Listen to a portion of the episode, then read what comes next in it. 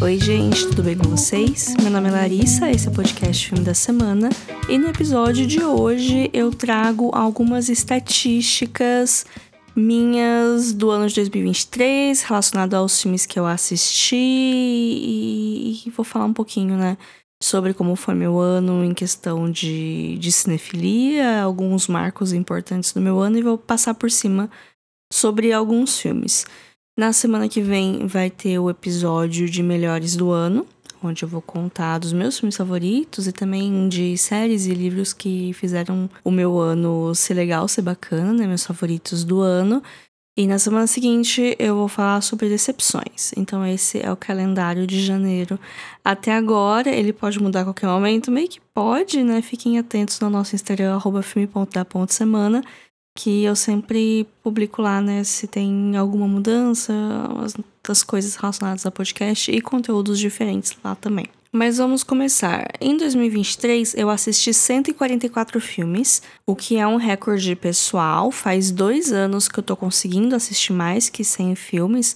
Até 2021 eu tinha uma média de 60, 70 filmes no ano, assim, é uma média que ela sempre aumentava, né? Cada novo ano eu assisti um pouquinho mais do que o ano anterior, mas foi a partir de 2022 que eu passei dos 100 assistidos. Eu acho que em 2022 eu terminei com 120 e agora em 2023 eu terminei com 144. Queria ter chegado no 150, mas acabou não dando. Eu acho que já é um número bastante expressivo, comparando com pessoas próximas de mim, né? E comparando também com o público normal, entre muitas aspas. Mas eu sei que se for comparar com outros criadores de conteúdo, com críticos de cinema, é um número relativamente baixo. Mas enfim, né? Eu, o podcast, a criação de conteúdo é meio que um hobby, por assim dizer, né? Porque eu tenho um trabalho que paga minhas contas que não é relacionado a cinema, né? Então eu acabo assistindo filmes quando dá e nem sempre eu tô afim de assistir um filme ou de assistir um filme inédito. Desses 144 filmes, quatro foram revisitações, né? Foram filmes que eu já tinha visto antes, mas eu revi e como fazia muito tempo que eu não via, eu loguei de novo no Letterboxd, eu mudei a minha nota, mudei minha opinião sobre eles. Então eu contei nesses, nessa sequência de filmes vistos, né? Foram eles fiz Missão Impossível 3, que eu não lembrava de nada e eu achei o pior Missão Impossível ainda mais do que o 2, que é esquisito, porém com personalidade. O 3 é apenas esquisito e genérico e com muitos closes, uns shots muito fechados, né? Revi Missão Impossível 4 também, que eu tinha visto no cinema na época que lançou, em 2011, eu lembro de gostar muito. Revi, continuo gostando bastante, a minha nota se manteve. É um excelente filme. Não é o melhor da franquia, porque a franquia tem um crescendo, né? Ele vai ficando melhor a cada filme, mas eu gosto mais do 4 do que do 5, por exemplo. Eu acho que o 5 é, é mais ou menos a mesma história do 4, e eu tenho um apego maior pelo quarto filme, porque eu vi no cinema e tal, a cena dele subindo no Burj Khalifa realmente é memorável, icônica. Também revi Memórias de uma Gueixa, que eu rendeu um episódio do podcast, eu li o livro. É, foi um filme que eu gostava muito no passado, hoje em dia eu não gosto tanto assim, mas no episódio que eu lancei, acho que foi em julho, né? Então, uns, umas 20 edições para trás, eu falei mais detalhes, tanto da minha experiência com o livro, com o filme, com a obra, na minha vida no geral, as polêmicas envolvendo, mas foi uma revisitação interessante. E o outro filme que eu revisitei foi o Serviço de Entregas da Kiki. Esse foi o melhor, assim, desses que eu revi. Eu não sei o que eu tava na cabeça a primeira vez que eu vi esse filme, que eu assisti, acho que faz uns 4 ou 5 anos. Eu achei ele apenas ok. Eu revi e achei maravilhoso, um dos melhores do Ghibli. É um dos filmes que eu mais consigo me ver em tela, ainda mais que o Castelo Animado, porque eu achava até agora que a Sophie era a melhor representação de eu no cinema, no estúdio Ghibli, mas não. A Kiki é, é literalmente eu. Então foi muito bom revisitar esse clássico do estúdio Ghibli. E é inacreditável como esse filme não envelheceu um dia. É um filme de 1989, ele é mais velho que eu. E ele parece. Ele parece contemporâneo, ele é incrível, incrível, incrível. Mas enfim, desses 144 filmes, eu dei uma olhada assim em questão de qualidade, né? Porque eu sou bastante seletiva. Eu acho que eu sou bastante seletiva com os filmes que eu assisto. Eu assisto bastante filme meio que ao acaso, filmes. Tem alguns filmes que eu olho e falo, putz, não sei se eu vou gostar, mas vamos ver aqui. Mas no geral eu acho que eu seleciono bem os filmes, porque dos 144, só teve cinco que eu de fato detestei, assim, que eu não gostei, eu tenho dificuldade de encontrar qualidades e não tenho muito o que falar. Talvez eu fale de algum deles no episódio de decepções. Apesar que decepção é diferente de detestar. A maioria dos filmes aqui que eu não gostei, eu não tinha expectativa ou eu já achava que eu não ia gostar e de fato isso se consolidou. Eu acho que decepção é muito mais de você ter uma expectativa e ele ser diferente de um jeito ruim. Por exemplo, eu consideraria Saltburn uma decepção, mas é um filme que está longe de estar do fundo da minha lista. Ele está na parte do meio, assim, da minha lista. Eu acho que ele ficou em quinquagésima, sextagésima, ele ficou no top 100. Mas mesmo assim eu considero um pouquinho decepcionante. Enquanto que, sei lá, Top Gun dos anos 80, eu fui assistir de má vontade. Eu fui assistir porque eu queria ver o novo. E eu tinha obrigação moral e cívica de ver o dos anos 80. Fui ver de má vontade, detestei. E não esperava nada, ele não me entregou nada e, e, foi isso. Então, Top Gun dos anos 80 é um dos cinco filmes que eu detestei. Não tô com a lista aqui aberta, eu só tabulei os meus dados e tô falando aqui para vocês também, sem roteiro, eu acho que dá pra perceber isso, né? Talvez no episódio de decepções do ano eu fale mais sobre esses filmes que eu não gostei tanto. E aí, fora esses que eu detestei, eu contei uns 12 filmes que Assim, é, eu não detestei, mas eu também não gostei. Sabe, filme que não rola bacana, mas mesmo assim eu consigo falar uma ou outra coisa de boa dele, poucas coisas, mas eu ainda consigo. Foram 12 filmes que talvez aí comece a entrar o, o, o hall do, da decepção. Teve uns 30 filmes que eu achei medianos esquecíveis. Tinha filme que eu olhava na lista e falava, nossa, é verdade, eu vi esse filme esse ano, não lembro de quase nada dele. Assim, se não tivesse registros, principalmente nos meus episódios de assistidos do mês, eu não ia lembrar nem que eu achei deles direito. Então, eu acho isso pior do que ruim, sabe? Porque quando é algo que você não gosta, você lembra do porquê você não gosta. Agora, quando é uma coisa que ela é mediana, ela é esquecível, você nem lembra o que foi bom e o que foi ruim. Eu acho que isso é até pior. E aí, também, também, dos 144, é, teve uns 24 e 25 que eu considero filmes bons, 50 que eu considero ótimos, e tem o top 20 restante, com grandes favoritos, né? Os melhores do ano e tal. Então eu acho que dos 144 eu consegui tirar, assim, uns 70 filmes bons, assim, bons, bons, filmes que eu vou fazer conteúdo sobre, já fiz conteúdo sobre, e que vão render. Então eu acho que foi um bom ano, é um saldo bom. Em termos de épocas, né? Uma das minhas metas que eu não consegui cumprir esse ano foi assistir filmes de 52 anos diferentes. É, eu parei no 40, né? Então eu consegui assistir filmes de 40 anos diferentes,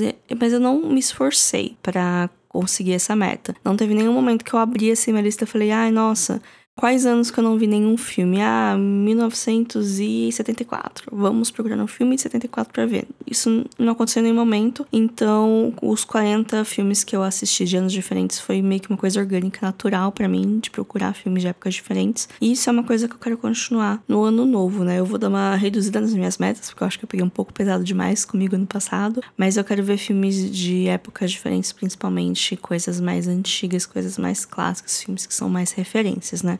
Mas em questão de estatísticas de 2023, eu assisti dois filmes de antes dos anos 50 e nenhum deles é da década de 50. Um é de 1938, que é o Levada da Breca, que é maravilhoso. Um de 1940, que é o His Girl Friday, que eu não gostei tanto. Eu esperava um pouquinho mais, é divertidinho, mas eu achava que seria mais legal. Agora, Levada da Breca é maravilhoso. É, esses foram os dois filmes mais antigos que eu assisti em 2023, eu assisti nove filmes da década de 60. Eu acho que foi a década fora dos anos 2000 que eu mais vi filme. Eu vi muito filme francês. A maioria dos filmes franceses que eu vi são dessa década. É, eu vou chegar mais pra frente para falar de novela vague e de diretores que eu conheci, mas tem dois diretores muito importantes do cinema francês que eu assisti bastante coisa esse ano. E eles estão concentrados principalmente na década de 60. Também vi seis filmes da década de 70, né? Continuando né, nesse ritmo de cinemas novos, Nova Hollywood, né? Assisti alguns filmes importantes desse período. Também vi seis filmes da década de 80, mas aqui tá focado mais nos últimos anos, né? Principalmente 87, 89. Eu vi muitos filmes de 1989, não sei porquê. A Kiki é de 89, eu também assisti A Lei do Desejo, do Moldova, eu vi o Sweetie, da Jane Campion, eu vi muitos filmes de 89, não sei porquê, foi uma alegre coincidência. Foram sete filmes dos anos 90, dois filmes do meu ano de nascimento, que foi o Tilai, que é um filme da Burkina Faso, o Retorno a Howard's End, também de 92. Aí, como é natural que aconteça, né, conforme vai chegando mais perto do ano que estamos, vai aumentando o número de filmes vistos. Eu vi 14 filmes dos anos 2000, da primeira década dos anos 2000, 35 filmes da década de 2010, e agora eu comecei a dividir pelos anos, né, porque estamos chegando aqui no em 2023. Foram três filmes de 2020, 9 de 2021, 35 de 2022 e 19 de 2023. Esses anos são os anos que estavam marcados no Letterboxd, não significa que são os anos de lançamento, porque tem muitos filmes de 2022 que chegaram aqui no Brasil em 2023, e aí eu considero, né, lançamentos de 2023. Tem filmes até mais antigos que isso que só chegaram aqui em 2023, são de distribuição e tal, essas coisas acontecem. É, de lançamentos oficiais de 2023, eu assisti 36 filmes, e desses 36, dois vão ter o um lançamento oficial aqui no Brasil agora em 2024, né? Que é o Vidas Passadas, que vai lançar agora no final de janeiro, começo de fevereiro, não tenho certeza, e o The Holdovers que lançou nessa semana que passou agora, né? Na data que eu estou gravando esse podcast, na verdade, né? Mas vocês vão ouvir ele no futuro. Que são dois filmes, inclusive, que entraram no meu top, assim, do ano. São filmes que eu gostei muito. É, The Holdovers foi uma surpresa, que eu não estava esperando. Foi um filme de Natal, que eu não costumo ver filme de Natal. Eu não sabia direito que era filme de Natal quando fui ver. E Vidas Passadas é maravilhoso. É um dos melhores filmes do ano. Entrou pro meu hall de favoritos. Eu comentei da meta dos 52 anos, né, que eu não cumpri, mas eu cumpri as minhas duas metas mais ambiciosas, né? Cumpri a dos 52 filmes por mulheres, que já é o segundo ano que eu faço ela, o segundo ano que eu cumpro. Foi natural para mim, eu não precisei ficar tipo, ai meu Deus, eu preciso ver um filme dirigido por mulher. Para mim é natural escolher filmes dirigidos por mulheres, é claro que eu sempre tenho uns dias que eu falo, putz, faz tempo que eu não vejo nenhum filme de uma mulher, deixa eu ver um aqui para eu não ficar muito para trás da minha meta, mas não é algo que que eu sofro para fazer. E eu também bati a meta de assistir filmes de 52 países diferentes. Aí, Larissa, por que 52 sempre? Porque é o número de semanas que tem no ano. Né? Então, aí é uma meta de você ver um filme por semana desse tema, né? Que aí é o desafio, que não é uma coisa super difícil, mas também não é um negócio super fácil, né? Meio que um, um meio termo. E ver filme de 52 países foi muito difícil. eu vi bastante coisa que eu não sei se estava preparada para ver, eu vi bastante coisa que eu não sei se estava com a cabeça certa para ver, se eu apreciei do jeito correto que deveria ser apreciada.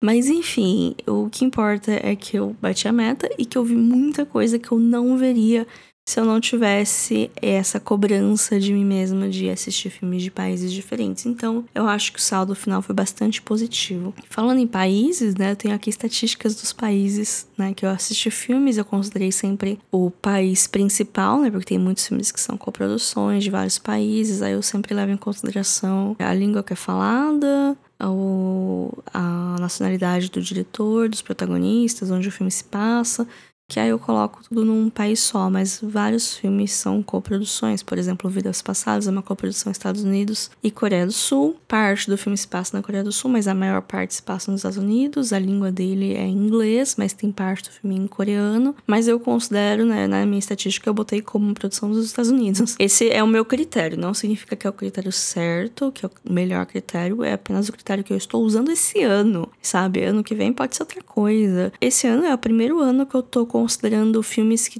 filmes de outros anos que tiveram lançamento no ano passado no Brasil para minha contabilidade de, de favoritos. Que até o ano anterior eu só considerava os filmes que tinham como ano de lançamento 2023. E aí muita coisa ficava de fora. Na verdade, eu, eu mudei a regra para incluir mais coisa dentro, né? Mas enfim, falando de países. Os Estados Unidos, né, continuam se consolidando como a potência global cultural que são, e é claro que eles foi o país que eu mais assisti filmes dos Estados Unidos. Só que, observe esse número, eu vi 50 filmes dos Estados Unidos.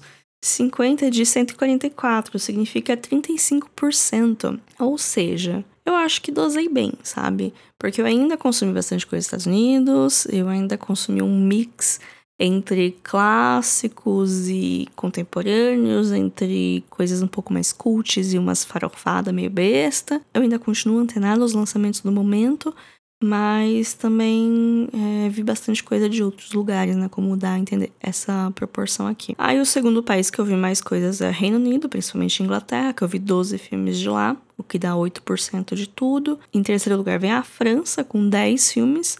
E logo em seguida vem o Brasil, que eu assisti 8 filmes brasileiros esse ano. É, perto dos outros números é um número pequeno, mas perto da minha média anterior é um número grande. Eu tava vindo nos outros anos com a média de 4, 5, eu vi 8 agora. Eu espero aumentar, é uma das minhas metas para 2024 ver mais filmes nacionais. Outros países que eu vi mais de um filme, é, vi cinco filmes da Espanha, quatro do Japão, quatro da Irlanda, três da Alemanha, dois da Finlândia, dois da Austrália e dois do Senegal.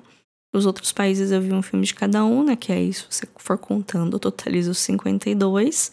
É, eu dei uma forçada em um ou outro, por exemplo, A Cor da Romã é uma produção da União Soviética que hoje é a Rússia.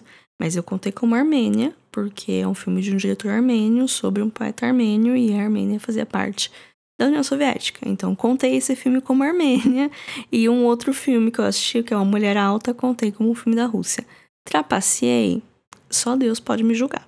Eu contabilizei os streamings que eu vi, assim, para quem tá curioso de onde eu tirei esses dados, eu tenho uma planilha de Excel que eu vou alimentando com os filmes que eu vou assistindo. Geralmente, uma vez por semana, eu abro meu letterbox numa aba, abro essa planilha na outra e vou passando as coisas de um lugar para outro para não ficar muito pesado para fazer isso só no final do ano. Eu vou fazendo aos poucos ao longo do ano.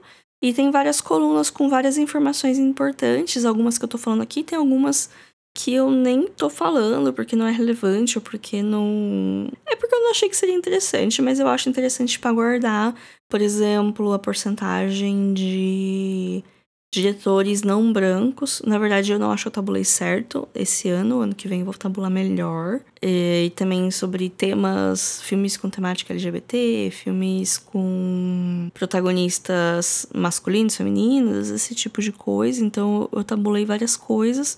E aí eu fiz uma seleção do que eu achei que seria interessante pro episódio de hoje.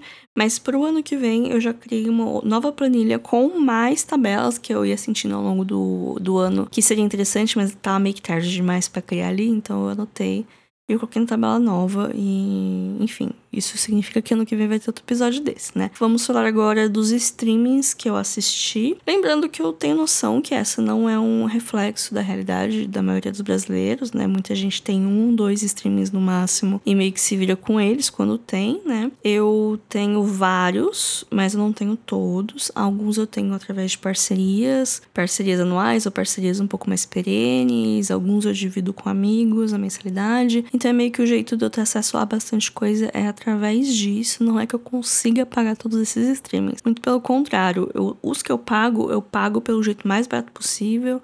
Os que eu não pago, eu pago dividindo com alguém, ou eu tenho parceria, ou eu assino esporadicamente, que é uma coisa que eu faço muito, principalmente com a Netflix, que eu acho ela muito cara. Eu deixo acumular filmes que eu quero ver. Aí eu assino por um mês, assisto tudo que eu quero assistir e depois eu cancelo e eu continuo vendo as outras coisas. O streaming que eu mais assisti filmes esse ano foi a MUBI. Eu assisti 30 filmes lá, o que representa 20% do total dos filmes que eu vi. Em segundo lugar, eu não me orgulho muito disso, mas estão meios alternativos, se é que vocês me entendem. Boa parte desses filmes que eu vi foram filmes de temporada de premiação, porque aquele negócio, né? Você quer cobrir Oscars, quer cobrir premiação, mas não tem. Tem muitos filmes que nem estrearam ainda. Tem filmes que até estrearam, mas não chegaram na minha cidade. Tem filmes que sequer chegaram no Brasil. Tem filmes que nem estando no Oscar, eles são distribuídos direitos, que demoram para chegar. Tem filme que às vezes chega escondidinho no streaming no meio do ano, sem alvoroço nenhum. Então eu tenho que dar meus pulos para ver os filmes né, na data. Eu sempre prezo por pela legalidade, pelos streamings para ir no cinema, mas nem sempre eu tenho oportunidade, né? E eu me vi do jeito que dá. Então foram 20 filmes que eu assisti por vias alternativas. Nem alguns deles foram filmes que de fato eu fui atrás, mas eram filmes específicos que eu queria ver que não tinha lugar nenhum E aí eu precisei dar novamente meus pulos, né? Como é o caso de E Sua Mãe Também, que é um filme maravilhoso. Eu assisti nas minhas férias, que eu estava querendo ver fazia muito, muito tempo e não tinha lugar nenhum, não tinha lugar nenhum. Aí eu fui lá, né, e dei meu jeito para assistir. É, recomendo pra vocês assistirem? Não sei, depende do quanto vocês querem ver o filme. Não recomendo assistir Sua Mãe também com sua mãe ou com Parentes Sensíveis. É um filme que ele tem muita coisa e muitas camadas de significado também. E aí, em terceiro lugar, né, voltando a falar de streams, em terceiro lugar ficou a Filmica, que é nosso maior parceiro aqui no podcast, um streaming incrível, assisti 17 filmes lá, e a Filmica foi muito importante para bater minhas metas principalmente com o cinema mundial, eles têm muitos filmes assim que eu não tenho como encontrar em outros lugares, filmes raros, filmes independentes de países que às vezes a gente nem lembra que existe e muito filme dirigido por mulher também, muito, muito, muito filme dirigido por mulher. É, filme com representatividade queer, muito, muitas coisas interessantes no catálogo da Filmica. E depois chegam todos os outros streamings, né? Depois vem Netflix com 16, Prime Video com 16 também, Star Plus com 11, de Biomax com 10. Eu sinceramente fiquei surpresa com isso, achava que a HBO Max ia ter mais filmes. É, participei de nove cabines esse ano, cabines de imprensa, o que me surpreendeu porque eu achava que tinha sido menos, porque eu fui um pouquinho relapsa com as assessorias esse ano, por conta de trabalho principalmente. Eu tava muito ocupada, muita correria no ano. E aí eu. E também teve muito menos cabine do que anteriormente, né? Que eu tô no contato com as assessorias tem dois anos já. E com a pandemia eles começaram a fazer muitas cabines online. E aí, né, como voltou ao normal a vida, deu uma boa reduzida as cabines online. E eu, né, não é toda que eu pegava também. Às vezes eu esquecia. Tinha filme que eu me interessava. Mas eu acabava vendo e-mail tarde demais, ou eu tava na correria, enfim, fui bastante relapsa. Se tem alguém de alguma assessoria aqui ouvindo, me desculpe o sumiço. Mas, né, foram nove cabines. Dessas nove, eu acho que teve.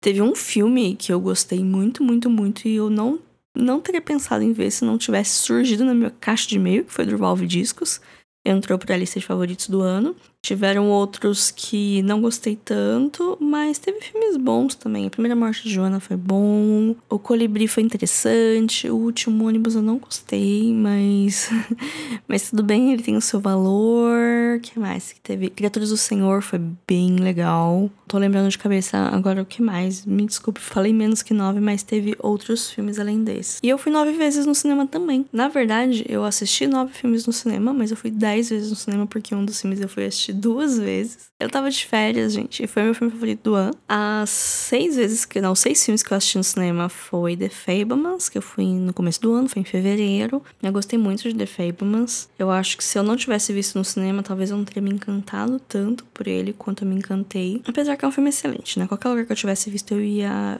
entender que é um filme excelente, mas ver ele no cinema foi, foi mágico. Em abril eu fui ver o Dungeons and Dragons que é um filme que eu sou super público-alvo dele. Eu me diverti muito, eu gostei. Ele entrou para uma lista de favoritos lançamentos. Foi um filme que eu gostei bastante, foi bastante divertido. Se eu visse em casa, eu teria gostado tanto.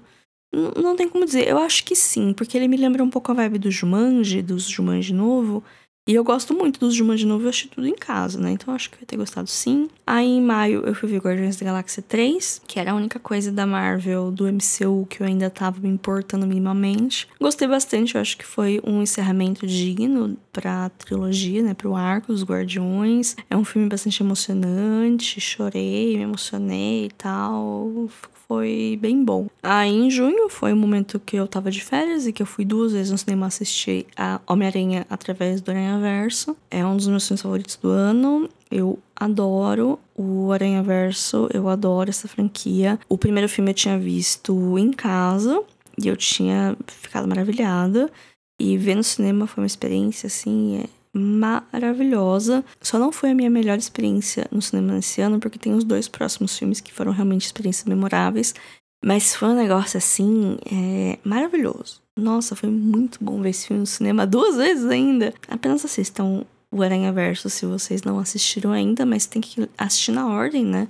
O Através do Aranha Verso, ele tem o problema de ser um filme intermediário, né? Ele é um parte 1, ele acaba em cliffhanger, mas mesmo assim eu amei. E olha que eu tenho dificuldade de gostar de filme assim. Veja Duna, né? Vamos ver o que, que vai ser do Duna 2, né? Tem, vai sair ano que vem. Enfim, eu fiz um episódio sobre Duna lá em 2020, porque foi um, um grande evento da minha vida.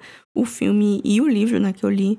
Se vocês quiserem voltar lá, é, eu acho que é episódio 80, faz muito tempo isso, gente. Mais de dois anos. Mas é um episódio legal. Mas, né, eu tô desfocando muito porque eu tô sem roteiro e a minha cabeça, ela funciona muito rápido quando não deve, muito devagar quando ela não deve também. Nunca funciona do jeito certo. Mas, é, enfim, né? E aí, os próximos dois filmes que eu falei que foram experiências maravilhosas foi Barbie, em julho. Teve todo o evento Barbieheimer. Eu não fui ver Oppenheimer porque eu tava. Eu não tava mais de férias, né? Eu tinha acabado de voltar do trabalho. Então, tava. Aquela correria de quando você fica 30 dias fora e de repente você volta pro serviço é tudo um caos.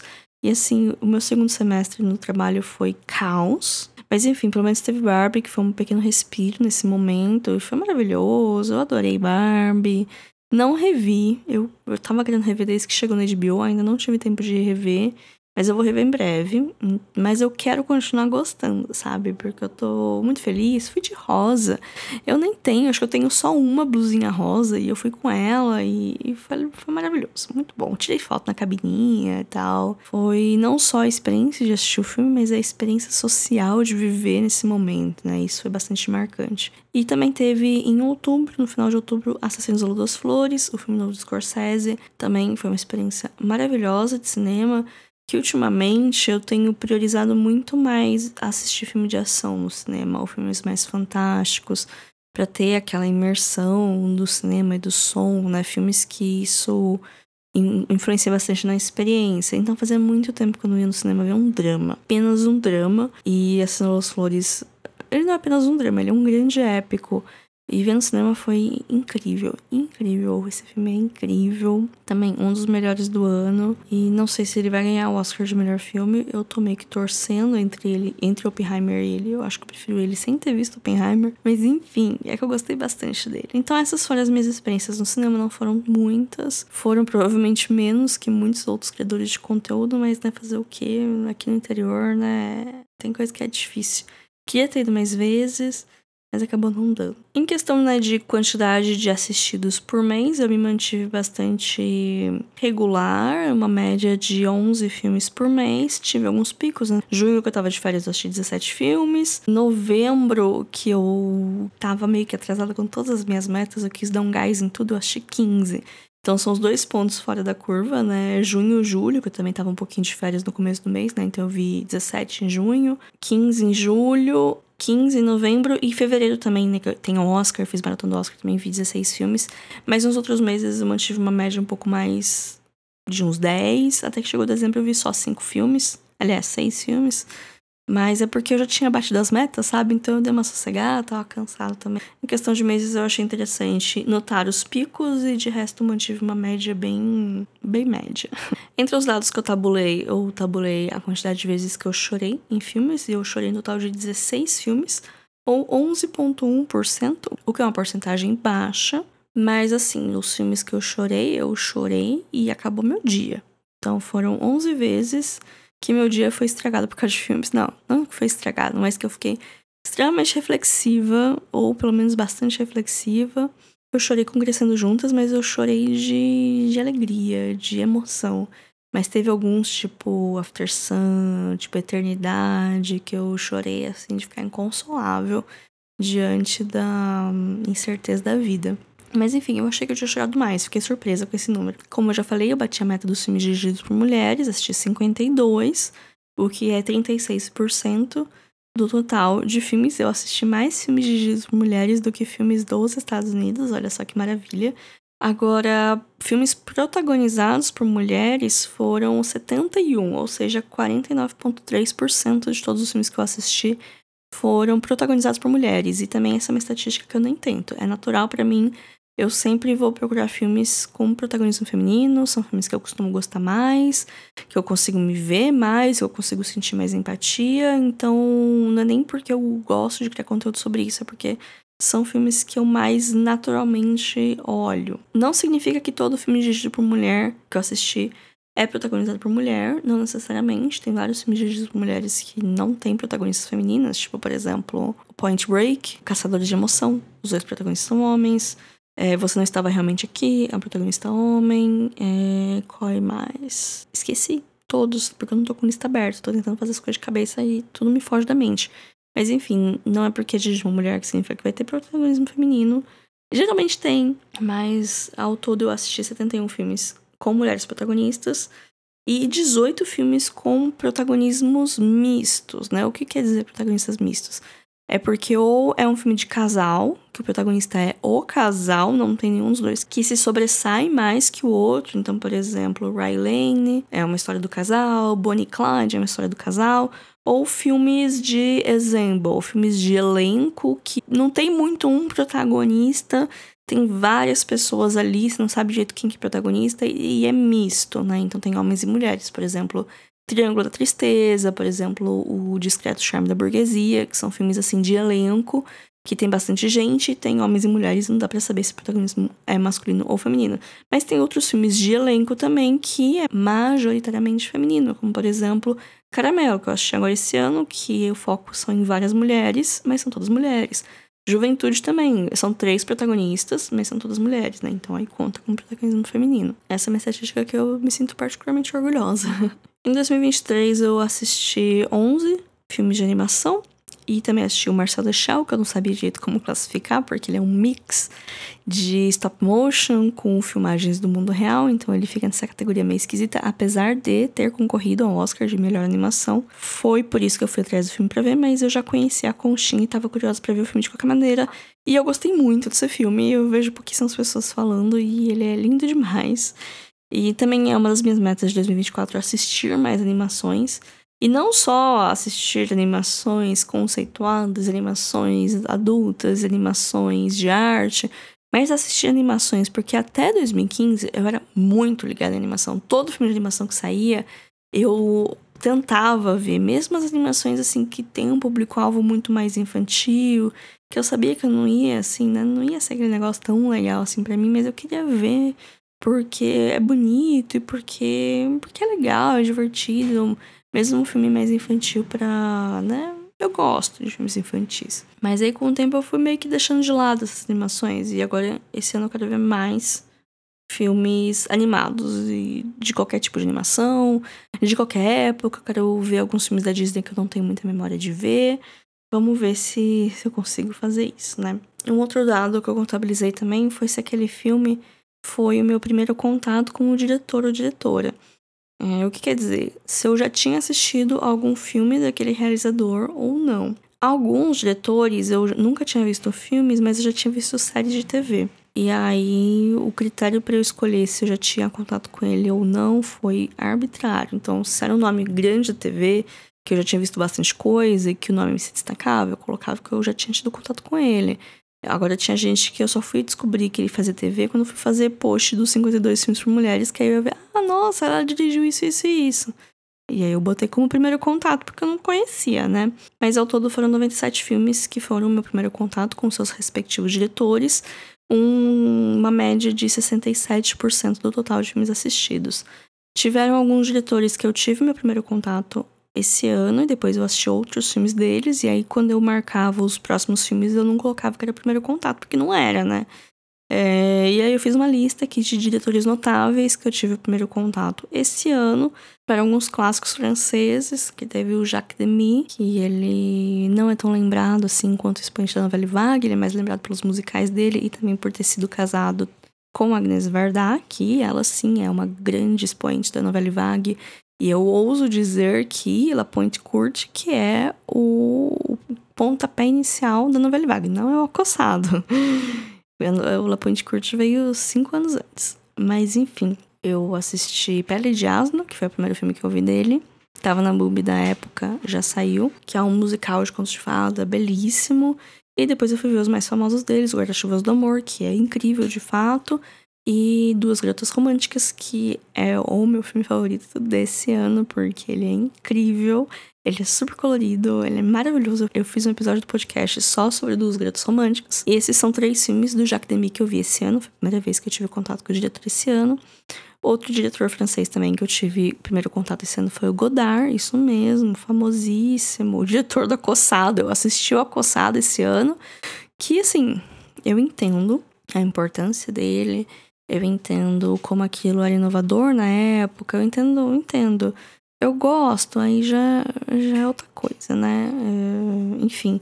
E eu também assisti Masculino e Feminino dele, que eu achei bem mais interessante, porque ele tem uma narrativa toda não linear, tudo em vinhetes que pode ser interpretado de qualquer forma, é meio que um grande quebra-cabeça. Eu achei masculino e feminino muito mais interessante do que o Acossado, mas enfim, são dois filmes que acabaram não são tão assim o que eu gosto de assistir, mas eu sei que eu preciso assistir até para entender mais história do cinema e tal. É, eu também tive contato pela primeira vez com o Carlos Saura, que é um diretor espanhol bastante renomado, ele faleceu no começo do ano passado.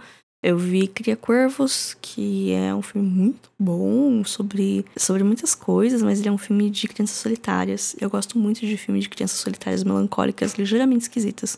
Mas não de um jeito esquisito, mas de um jeito meio sinistro. E também tive o primeiro contato com o Buñuel, que ele é mexicano, eu acho. Mas ele fez filmes no México, ele fez filmes na França, ele fez filmes na Espanha, ele fez filmes em muitos lugares. E eu assisti o Discreto Charme da Burguesia, que eu achei sensacional. Engraçadíssimo, não esperava dar tantas risadas com esse filme de 74, eu acho, enfim. E mais contemporâneos, né? Indo para editores mais contemporâneos que eu não tinha contato, eu assisti o meu primeiro filme do Alexander Payne, que ele fez The Holdovers, né? Que é um filme que tá meio que em destaque nas temporadas de premiações.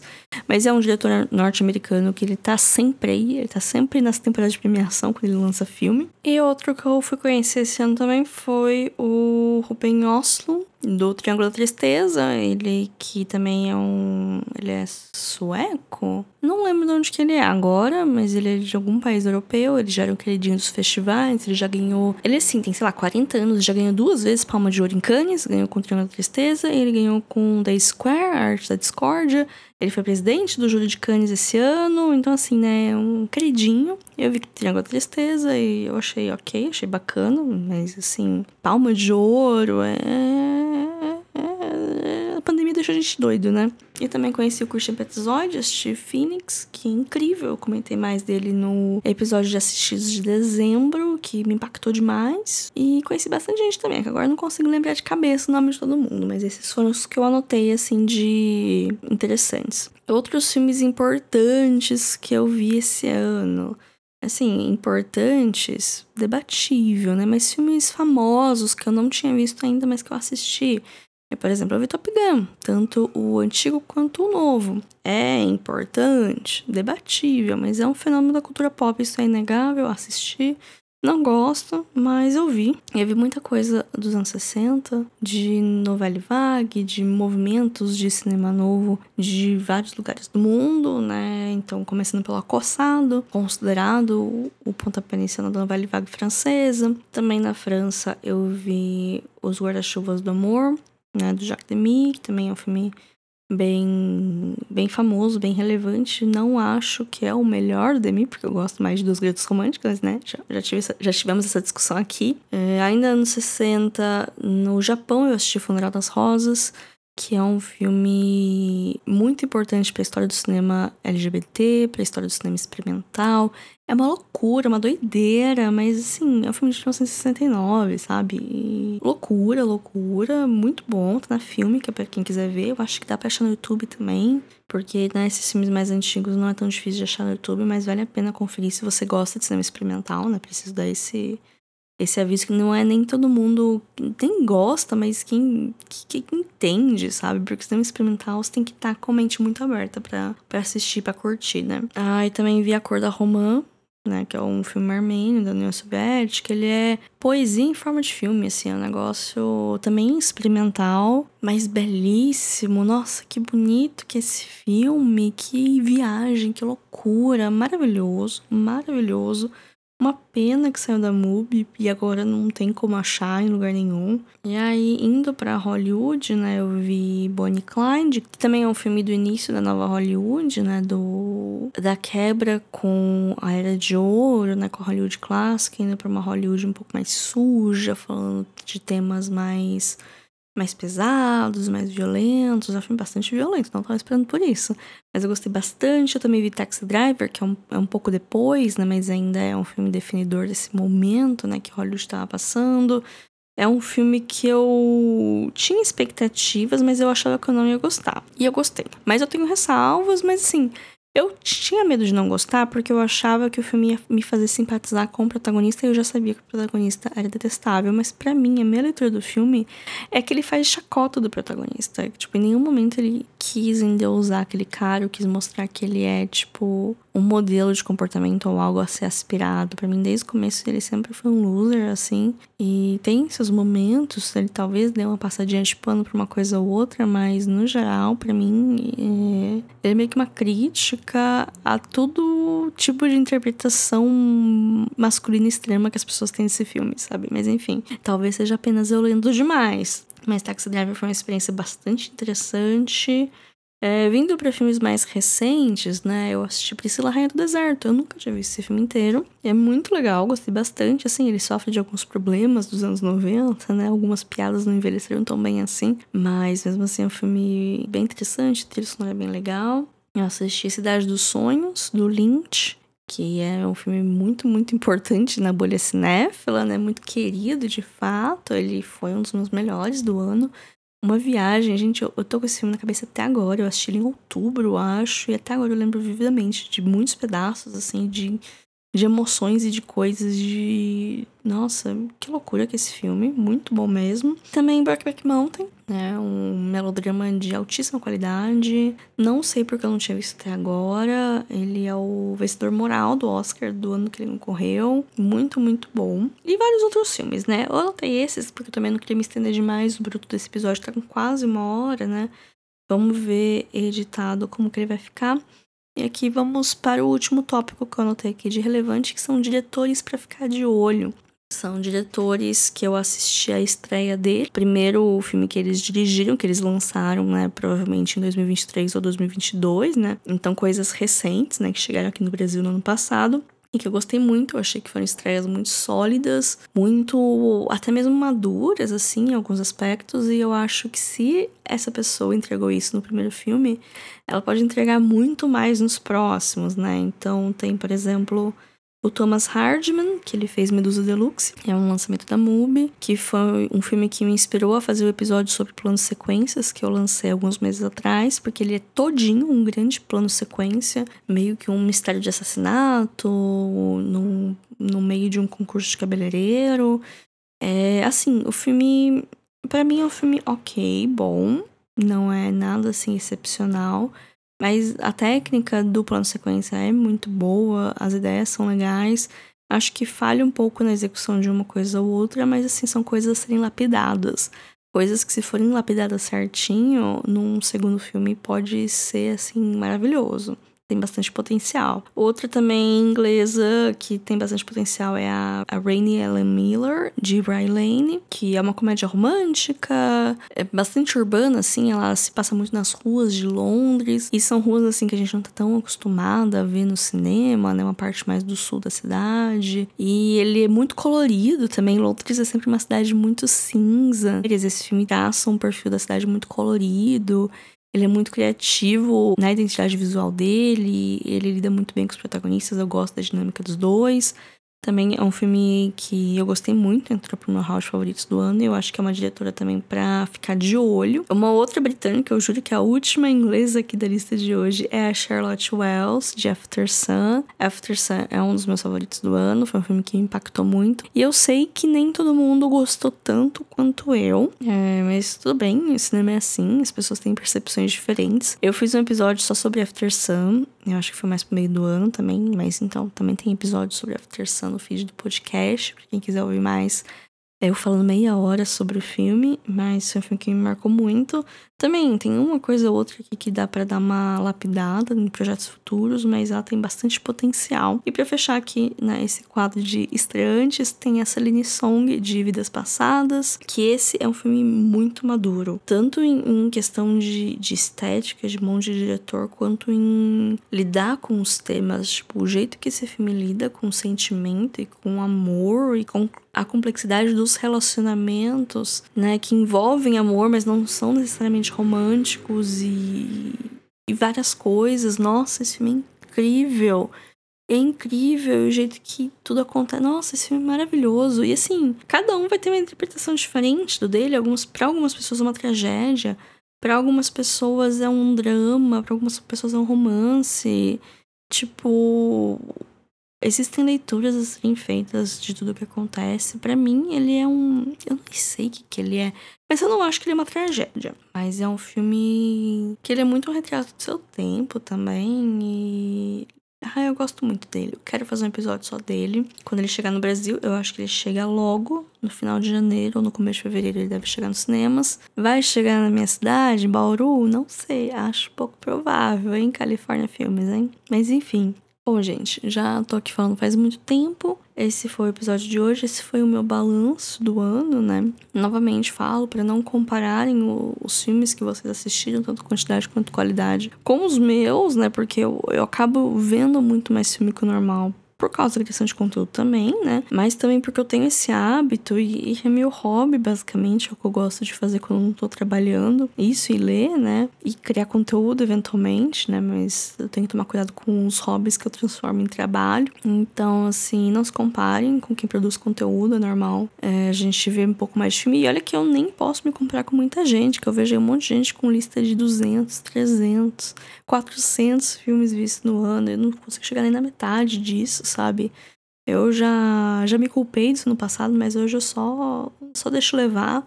As metas para ano que vem eu tô tentando ser muito mais bondosa comigo mesma. Eu quero chegar nos 150 filmes vistos, o que eu acho que é ok, né? Que ano passado eu quase cheguei nos 150. Eu quero ver se esse ano eu chego. Vou manter os 52 filmes por mulheres, porque é uma meta que eu faço feliz. Mas as outras eu vou tentar dar uma diminuída. Eu quero é, fechar no número 30 que eu acho que é um número bom para 30 filmes de países diferentes.